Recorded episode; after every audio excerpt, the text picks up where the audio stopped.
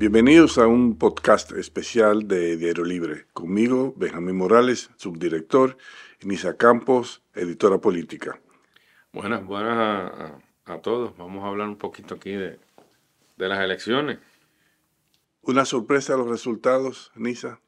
Yo pienso que sí, es una sorpresa porque los vaticinios de los mismos candidatos, de las mismas encuestas, evidenciaban que, podrían sacar un poco más.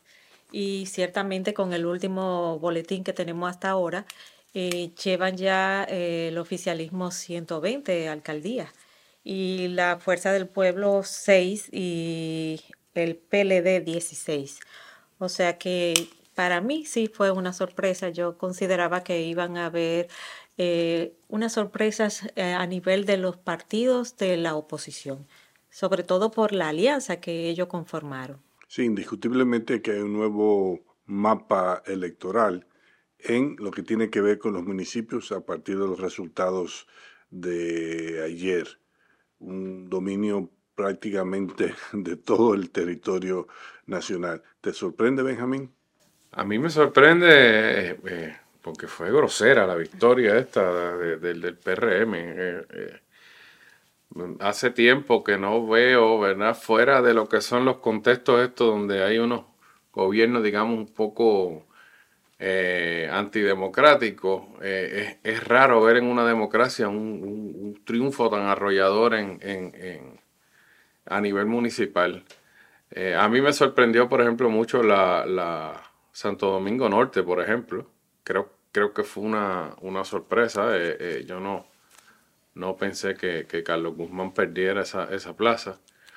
Y la otra que me, que me dejó boquiabierto fue Santiago, eh, que, se supone que era el, bastión de, un candidato presidencial, que era insólito que uno viera que, se perdiera y, fue una derrota amplia, o sea que, que hay un, hay un mensaje ahí eh, eh, muy, muy claro a esta alianza opositora de que tienen que mejorar su, su estrategia si quieren tener alguna posibilidad en mayo. Sí, realmente lo que ocurrió en Santiago sí que es una sorpresa, porque es un territorio que en los últimos años había sido PLDista y el candidato a la presidencia del PLD es el actual incumbente de la sindicatura del Ayuntamiento de Santiago, o sea que esa es una derrota muy dolorosa para ese partido de la oposición. Y no tenían mal candidato. Eh, eh, eh, tenía un candidato sólido, con, conocido. diputado. Diputado. O sea que, el golpe por ahí fue, fue fuerte y que incluso debe reenfocar cualquier eh, estrategia que tenga eh, Abel Martínez de, cara a su, a su candidatura, porque la verdad es que, es un golpe duro ahí en que su propia plaza haya, haya perdido de esa manera. Yo comparto con ustedes la sorpresa en lo que tiene que ver con el Gran Santo Domingo, porque ahora todos los ayuntamientos del Gran Santo Domingo estarán en manos del PRM, lo que quiere decir que tendrán los ayuntamientos de la mayor concentración de población en la República Dominicana. Si a esto sumamos lo, que, lo ocurrido en Santiago, también otra plaza electoral importante que es La Vega, que también queda bajo el dominio del PRM. Y San Cristóbal también. San Cristóbal, sí, la provincia de San Cristóbal es una de las más grandes electoralmente hablando y el municipio también. Sorprendentemente San Cristóbal, que también era otro bastión del PLD, su candidato pues quedó muy, muy maltrecho, que también había sido diputado, eh, periodista, ¿no? Nelson. Y pues los resultados han sido desastrosos en San Cristóbal.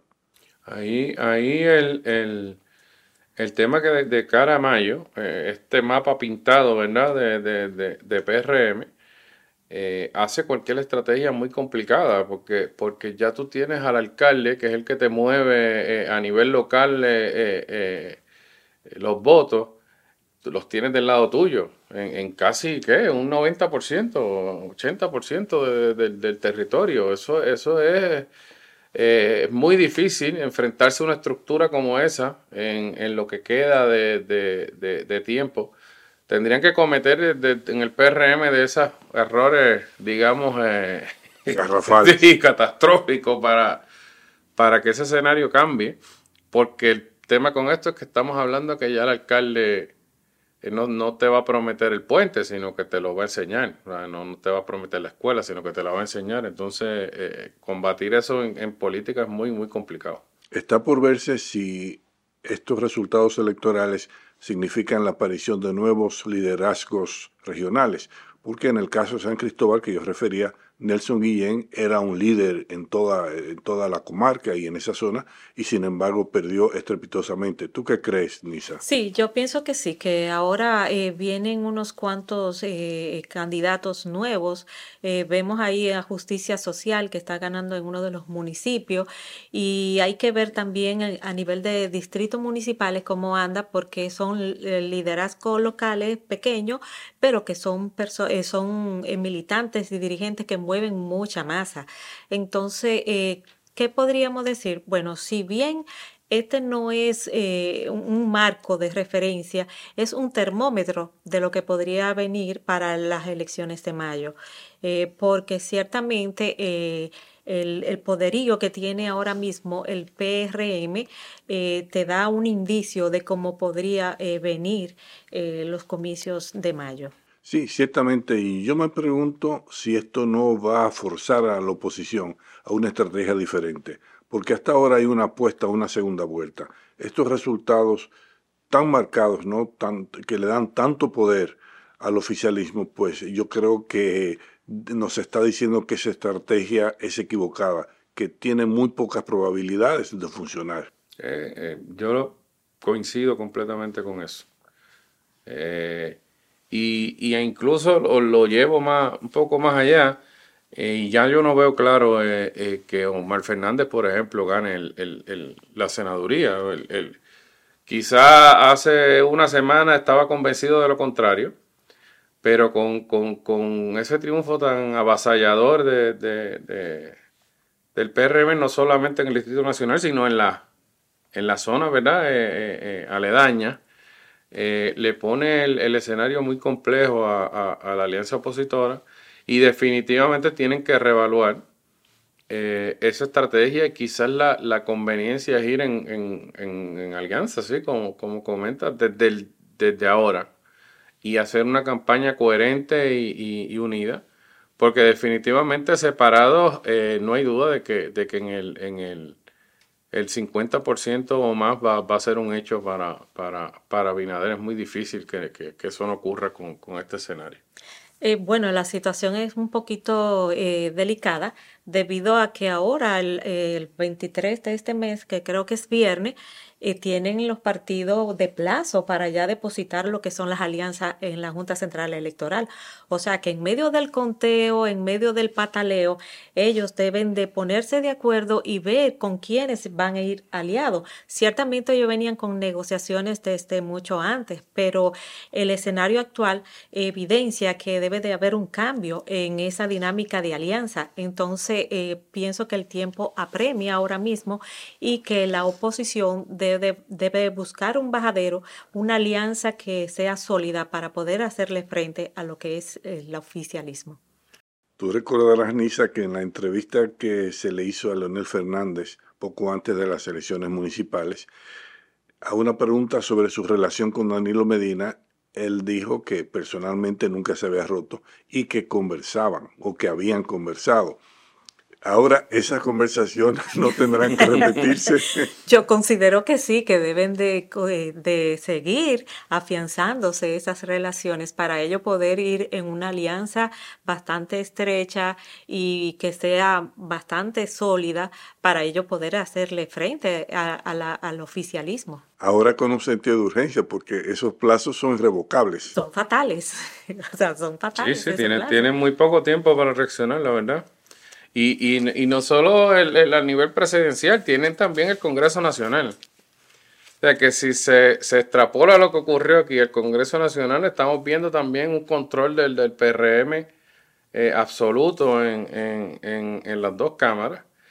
Eh, y hay que decirlo, ¿verdad? Los que creemos en la democracia, ese tipo de cosas asusta a uno también, en términos de, de entonces qué espacios va a tener la, oposición, quién va a poder un poco fiscalizar eh, las acciones de, de, un gobierno con un poder y un partido con un poder tan grande y tan extenso, ¿verdad? Eh, y ese es un tema... Eh, sí, porque lo que se perfila también de cara a las elecciones congresionales es que podría repetirse lo ocurrido a nivel municipal, porque ahí sí que hay una relación bastante estrecha, porque los líderes regionales o locales suelen ser los síndicos o los que tienen que ver con las actividades municipales y los representantes congresionales.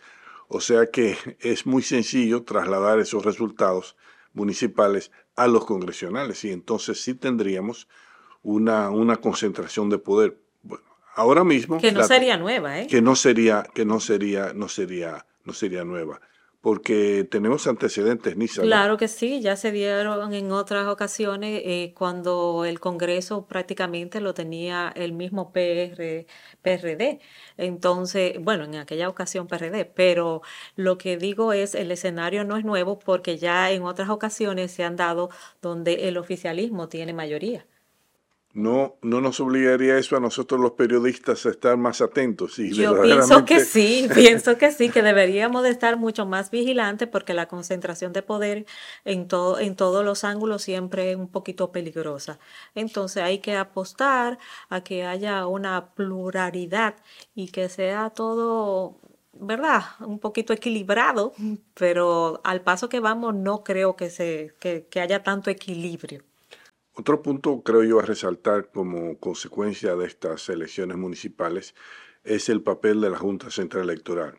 Yo creo que ellos han ganado estas elecciones. La JC ha ganado estas elecciones porque la organización funcionó bastante bien, no hubo mayores quejas, excepto las consabidas compras de votos, que eso nada tiene que ver con la Junta Central Electoral y es muy difícil de evitar pero no hubo contratiempos mayores, fluyeron las informaciones, eh, los, la transmisión de los datos desde los colegios electorales a la sede central operaron sin mayores dificultades y la verdad es que muy temprano ya teníamos un panorama bastante indicativo de lo que serían los resultados finales de las elecciones. yo creo que, yo, que, al final la Junta ha sido el mayor ganador del proceso. El escenario sedantesco que se pintó por algunos sectores, eh, eh, sobre todo en la oposición, eh, no ocurrió, lo cual es muy bueno para, para, para el país. una Junta Central Electoral fuerte y, cumpliendo con, los compromisos es, fundamental para, para el, el, proceso democrático me parece que, el, el, el, fantasma que había desde la elección pasada de que pudiera ocurrir alguna cosa similar fue completamente exterminado, por así decirlo. Eh, y llevaron un proceso impecable con las cosas normales que pasan. Están en un, un, colegio que un poco más tarde, eh, alguna máquina que no funciona bien, eh, alguna cosa procesal que, que porque el policía que está parado allí a lo mejor no, no captó bien cuáles son, su, su cuáles son las condiciones, pero lo, lo, manejaron muy bien y, y lo que dijeron los observadores internacionales eh, fueron todos fueron todos loas al, al, al, proceso y creo que, que, por ese lado pues, pues debemos estar satisfechos y sobre todo muy orgullosos por el, por el trabajo que se hizo en, en la Junta Central. Ciertamente yo considero que sí, que la Junta jugó su rol, el rol de árbitro. Este, ahora mismo tiene eh, una encomienda que es seguir con el montaje de las elecciones presidenciales. Eh, la ley establece que ya el cómputo debe de, concluir, eh, este 20 de, de, febrero y ya la proclama electoral para las elecciones presidenciales ya es a más tardar el día 4 de marzo. O sea que la Junta está muy presionada ahora mismo con todos los boletines, pero tiene que seguir ejecutando lo que es un programa para eh, las elecciones de mayo. O sea que el calendario sigue ahí y hay que cumplirlo. O sea que la meteorología electoral es de que los tiempos apremian. Así es. tanto para los partidos, en lo que tiene que ver con la definición de alianzas, y para la Junta eh, Central Electoral en lo que se refiere a la organización de las elecciones. Pero si tomamos como punto de partida esta experiencia reciente, yo creo que no vamos a tener mayores dificultades y que tendremos en mayo un proceso libre de esos, esos dramas que en el pasado pues caracterizaron las elecciones en la República Dominicana. Yo creo que a partir de estas elecciones tenemos una institución más fortalecida en lo que tiene que ver con, con el poder electoral y también quizás no quede una lección, y es que los dominicanos no deberíamos dar pábulo a todos esos inventos, a todos esos bulos que circulan de que habrá apagón electoral, porque realmente, realmente la tecnología ha avanzado, y es verdad que ha avanzado por los dos lados, pero todavía yo creo que las medidas preventivas son más eficaces que una posibilidad de hackeo. Claro, y, yo creo que hubo un, mensaje eh, sobre sobre esos estilos también, eh, un poco de, estar eh, como, previendo que va a haber algo raro en el proceso, que si me van a robar las elecciones. Yo creo que hubo también un voto, un poco de voto de castigo sobre ese tipo de, ese estilo de, política. y creo que, que, dentro ¿verdad? De, lo que ha sido el proceso dentro de la Junta, eh, también hay un mensaje de, un país que, está exigiendo nuevos estilos en cómo hacer las cosas en la, política. Y hay un mensaje importante también ahí, estamos hablando de, según el último número que vi, andaba por 60% la, la abstención, eso es un número eh, eh, muy, muy, muy grande, que se puede ¿verdad? interpretar de dos formas. Tiene a una oposición que, que no eh, eh, eh, provocó con las propuestas que hizo que la gente fuera a votar por ella. Y por el otro lado tienes quizás también a, a un sector del oficialismo que decidió quedarse en casa porque lo veía todo muy claro. Entonces hay que ver cómo eso se, se, se extrapola ahora a la, a la elección presidencial y, y, ese, esa mayoría del, del, electorado entonces si llega a moverse a, a, a votar. Sí, efectivamente la abstención fue bastante elevada, aunque en elecciones municipales suele ser siempre mucho más alta que en elecciones generales. Pero en este caso la abstención va a superar la que hubo en las eh, elecciones municipales de hace cuatro años. Hay que tomar en cuenta de que no despiertan el mismo interés, por razones que son muy claras, y es que los ayuntamientos han perdido paulatinamente poder y ha sido tomado por el Poder Ejecutivo, lo que tiene que ver con la provisión de servicios esenciales, como es, el agua, la regulación del tránsito, el mantenimiento vial, todas esas eran tareas que anteriormente correspondían a los cabildos y que las ha tomado el gobierno central. Es decir, que el atractivo pues no es, no es tanto, no despierta la misma pasión. Sin embargo, y esto sí es una consecuencia negativa, los ayuntamientos siguen siendo una fuente importante de empleo, que para mí son empleos improductivos en la República Dominicana. Otro punto también es la debilidad que tienen los consejos edilicios.